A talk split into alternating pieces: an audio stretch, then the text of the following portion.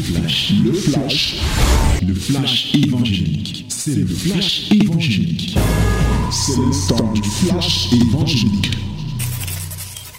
Yes, my beloved, this is our wonderful time, the time of the Word, the Word of our Lord.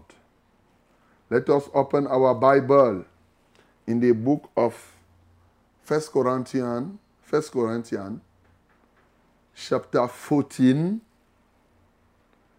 verse 33. First Corinthians, chapter 14, verse 33. Alors nous allons ouvrir nos Bibles. Bien-aimés, c'est le temps de la parole. Ouvrons nos Bibles dans 1 Corinthiens, chapitre 14, verset 33. Un verset qui nous est coutumier certainement.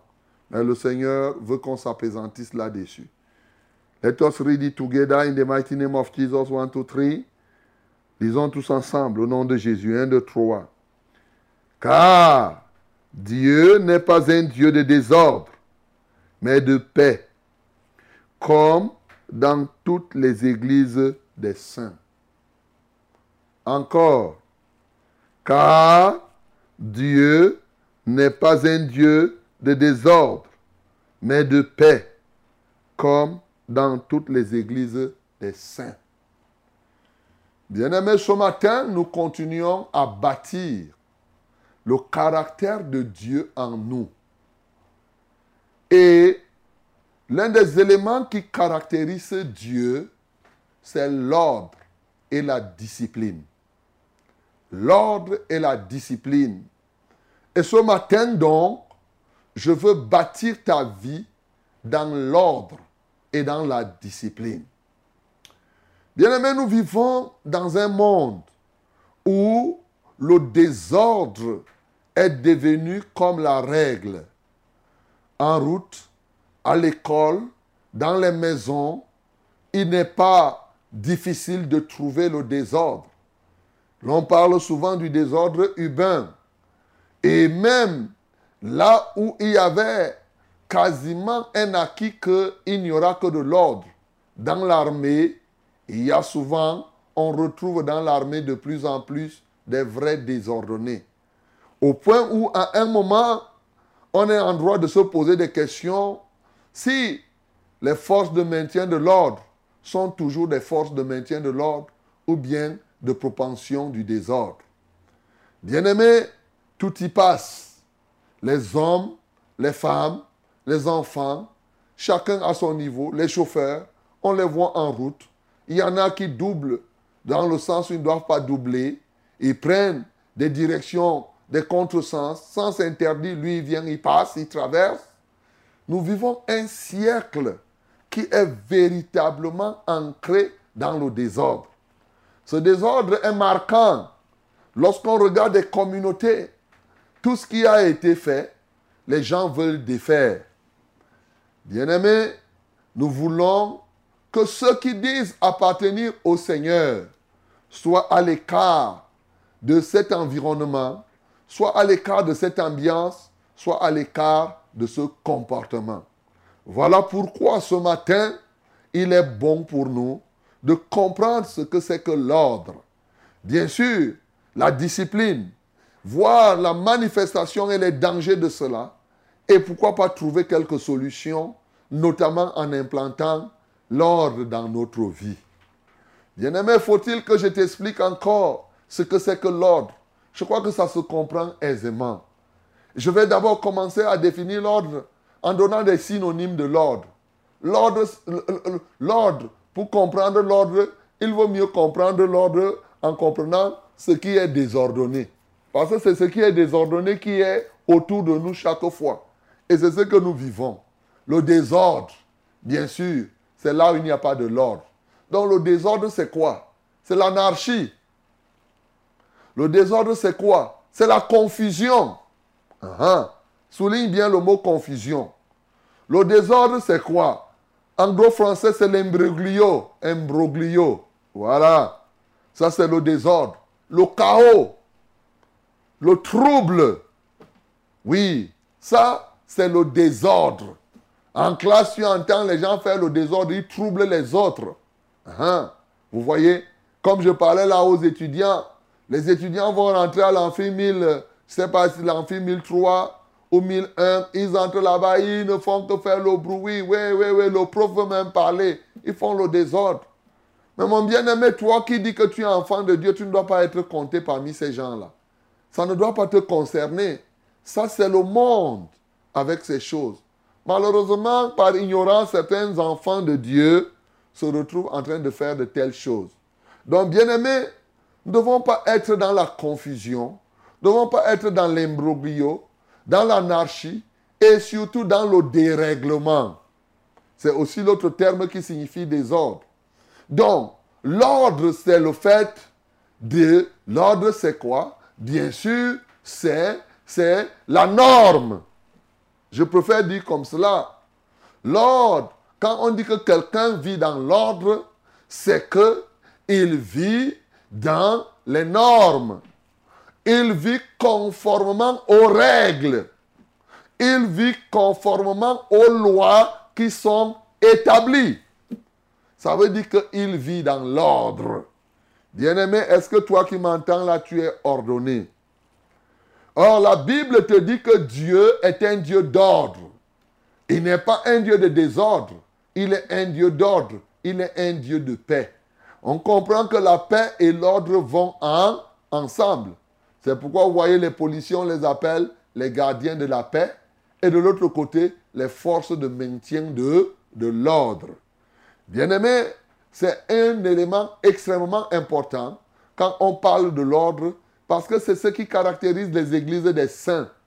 Mais ce que nous constatons aujourd'hui, c'est qu'il y a plusieurs communautés qui s'appellent églises. Mais vraiment, il y a plein de désordres. Car ce désordre se voit au niveau de l'habillement, ce désordre se voit au niveau de la parole. Chacun semble faire ce qu'il veut. Quand tu vois, on dit que non, nous sommes libres. Chacun s'habille. Non, mon bien-aimé, comme il entend. Sans faire comme la Bible dit. La Bible a mis de l'ordre même dans l'habillement.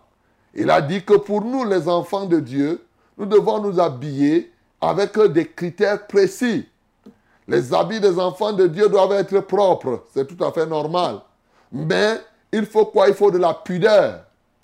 Hein? C'est-à-dire que tu ne dois pas t'habiller tel que quand on te voit, ça peut pousser quelqu'un à avoir des pensées impures. Tu ne dois pas t'habiller de sorte que quand on te voit, par exemple, eh, si c'est une fille, quelqu'un commence à penser simplement à faire la fornication avec toi. Quand tu t'habilles comme ça, tu fais le désordre. Il faut la modestie. C'est ce que la Bible nous dit dans les caractéristiques de l'habillement. 1 Timothée 2, le verset 9 cela est clair. Mais bien aimé, le désordre est là régulièrement. Donc, l'Église même n'est pas tant ordonnée que ça devrait être. Voilà pourquoi nous devons comprendre qu'il est temps pour nous d'abandonner ce chemin et de prendre le chemin de l'ordre. C'est-à-dire, marcher, pour ceux qui sont dans l'Église, pour ceux qui sont enfants de Dieu, marcher et aimer la règle. Le dérèglement est une œuvre de la chair. Marcher selon la règle, même dans l'entreprise. Un enfant de Dieu n'est pas seulement ordonné à l'église. Partout où il se trouve, il est ordonné. Dans ton entreprise, ça commence même parce que l'ordre commence au-dedans de nous-mêmes. C'est pourquoi on parle d'un caractère. Donc l'ordre à l'intérieur de nous-mêmes. Et tout à l'heure, nous allons voir les conséquences quand tu es désordé au-dedans de toi. Parce que c'est le dedans de toi qui ressort. L'ordre doit être dans ta chambre, dans ta maison. L'ordre doit être dans ton bureau. On regarde partout quand tu es en route, à quelque niveau que ce soit, même quand tu fais le marché, même quand tu manges. La modération n'est qu'aussi le fruit de l'ordre dans la manière de manger. L'ordre doit être même dans tes paroles. Il y a des gens qui parlent n'importe comment, ils n'élaborent pas. Ils parlent, ils parlent, ils sont désordonnés même dans leurs interventions. Il n'y a qu'à voir une réunion. Il prend la parole sans qu'on ne la lui donne. Il parle seulement. Tu veux dire, il laissez les gens parler. Voyez-vous, un enfant de Dieu qui se comporte comme ça, Dieu ne se reconnaîtra pas en telle personne parce que le caractère de Dieu, Dieu est un Dieu d'ordre. C'est ce qui se fait dans les assemblées des saints. C'est pour cela que quand on vous enseigne, par exemple, je parlais de l'habillement, l'un des éléments que Dieu a utilisé pour mettre de l'ordre, mettre de l'ordre, c'est mettre chaque chose à sa place. Dès le commencement, Dieu a mis chaque chose à sa place. N'oubliez pas qu'au commencement, c'était le chaos. La terre était informe, donc sans forme. Elle était vide. Il y avait des ténèbres à la surface de l'abîme. Tout était désordonné. Quelle est l'action que Dieu, quel est l'acte que Dieu a posé? Dieu a mis chaque chose à sa place, comme on vient de danser. Il a dit que la lumière soit. Et la lumière fut, il sépara la lumière avec les ténèbres. Voyez, il a mis de l'ordre. Il a dit que les eaux d'en haut se séparent avec les eaux d'en bas. Il a mis une étendue entre les dieux, les, les, les, deux, les eaux d'en haut et les eaux d'en bas. Et là, on a, on a appelé ça le ciel. Ensuite, toujours en mettant de l'ordre en bas, la terre était mélangée avec l'eau. Il a séparé l'amas de terre de son côté et l'eau de l'autre côté. Il a appelé la terre mer et, il a appelé l'eau la mer et la, l'amas la terre. C'est toujours l'ordre. C'est comme ça qu'il a créé aussi la lune, les étoiles, ainsi de suite. Tu t'imagines que tu sois en train de marcher là et tu rencontres une étoile par terre? Mais, mais, mais ce n'est pas ça. Tu vois toi-même que ça ne tient pas. Chaque chose doit être là où ça doit être. Imaginons que quand tu sors là, tu rencontres Mami Wata. Le Mami Wata, on dit bien Mami Wata, Mami. Donc, elle doit vivre ses mamies dans l'eau.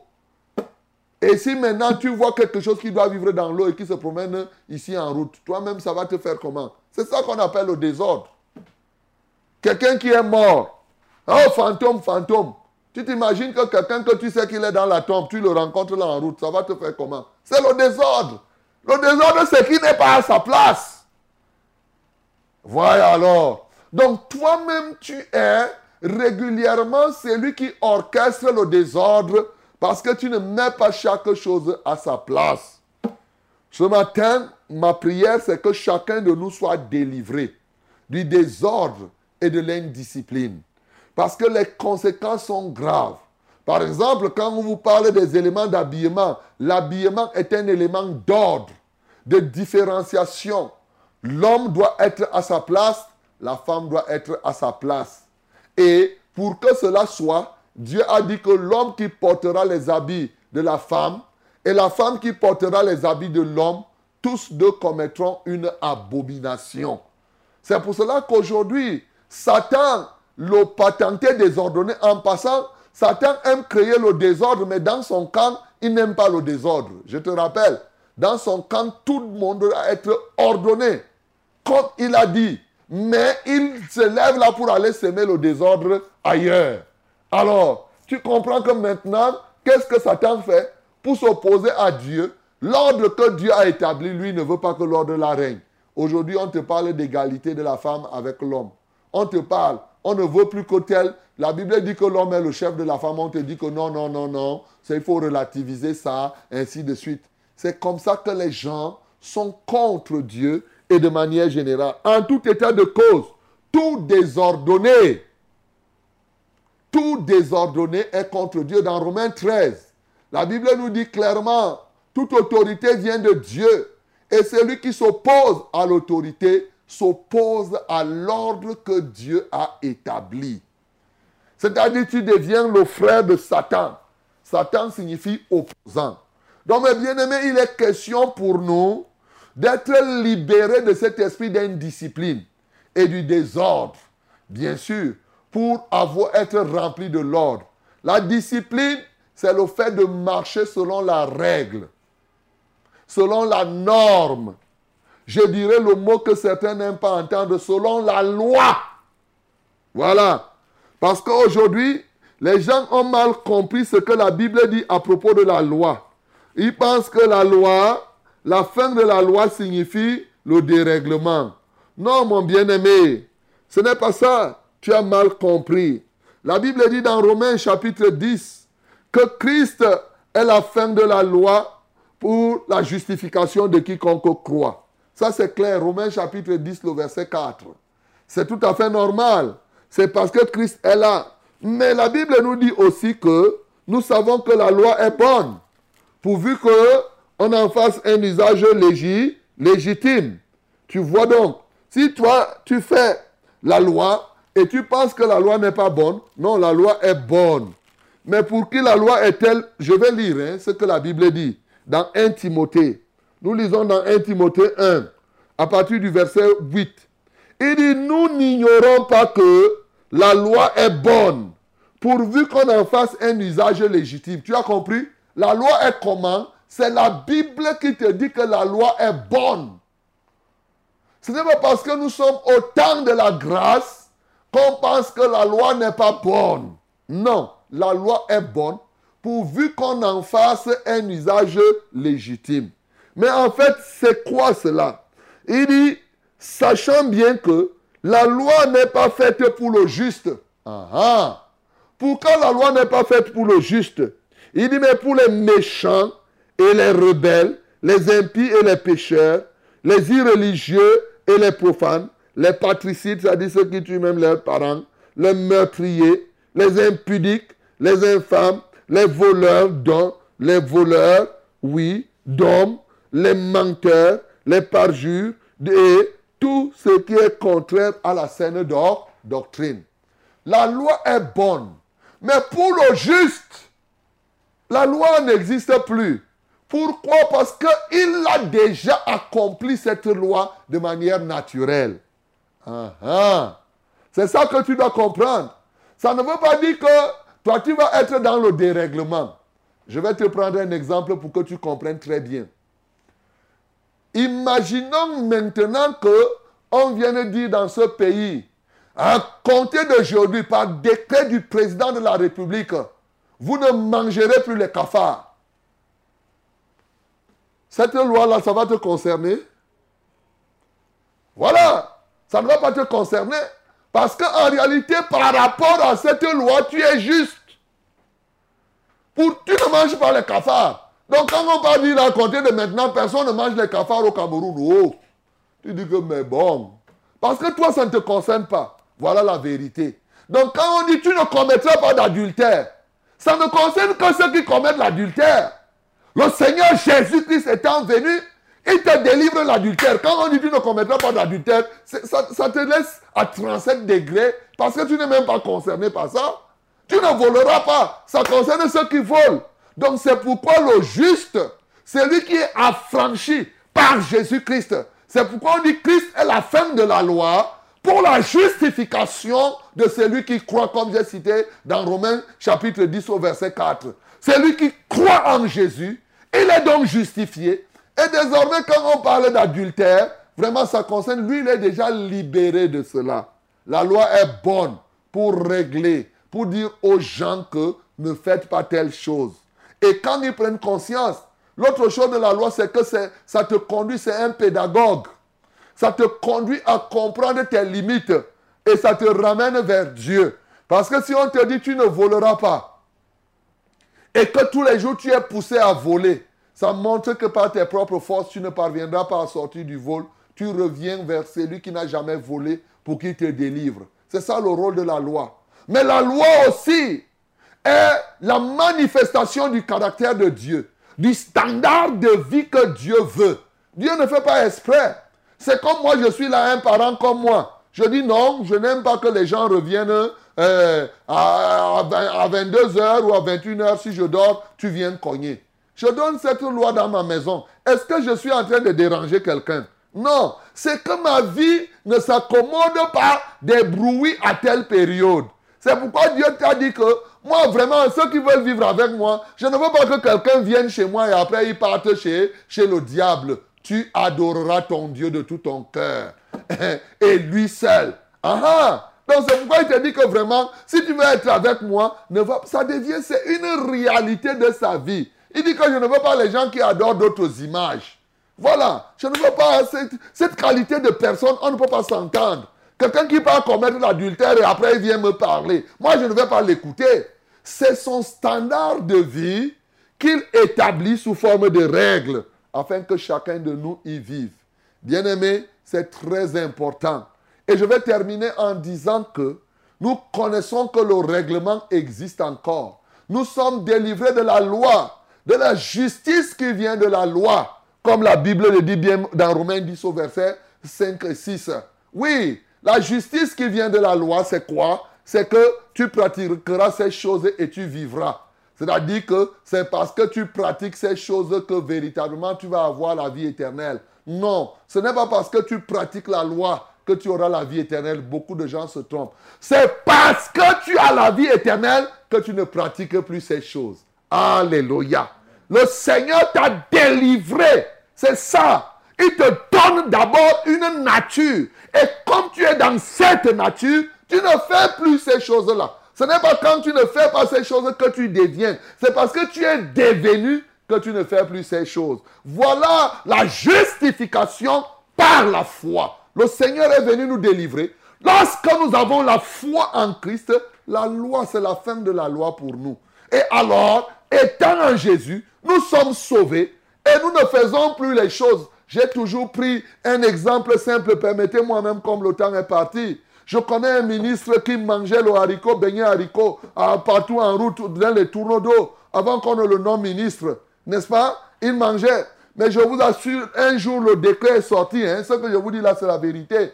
Quand le décret est sorti, qu'il n'est plus, il n'est plus là où il était, il est devenu ministre. Mais immédiatement, la nouvelle position qu'il avait a fait qu'il ne mangeait plus les beignets en route. Mais c'est quoi? Parce qu'il a changé de position. Il ne faisait plus les choses qu'il faisait avant. C'est ça. Donc quand Dieu te donne cette nouvelle position, il te remplit de cette capacité pour que les choses anciennes deviennent la nausée pour toi. Et alors, tu marcheras dans la sainteté. La loi n'aura même plus de sens dans ta vie quand on dira que tu ne voleras pas les dîmes, oh, bon, ben toi, tu payes ta dîme. Ce n'est même pas, ça ne te concerne même pas. Bien-aimé dans le Seigneur, ce matin, je veux que tu sois rempli de l'esprit de l'ordre. Tu dois aimer l'ordre dans ton bureau, dans ton studio, partout. Il ne faut pas qu'on trouve les bichakara partout, partout. Tu mets les... C'est au-dedans de toi-même, à l'intérieur de toi-même que ça doit venir. Je vais vous parler une conséquence du désordre dans notre cœur. C'est quoi? Par exemple, le fait que tu aies des rêves que tu ne comprends pas. Souvent, ça peut venir. A dit que tu ne retiens pas. Tu dis, hein, je ne sais pas. Hein, tu es dans la confusion. C'est le désordre qui se manifeste dans ton esprit comme cela. Quand tu dors, tu montes, tu descends, tu, tu te réveilles, tu ne vois pas. Le désordre a par exemple cette conséquence. Le désordre empêche de progresser, mon bien-aimé. Et pour résoudre ce problème, il faut faire quoi? Il faut apprendre à faire comme Dieu. Dieu a planifié toutes choses. Tu planifies les choses, tu les exécutes au fur et à mesure. Tu mets chaque chose à sa place au fur et à mesure.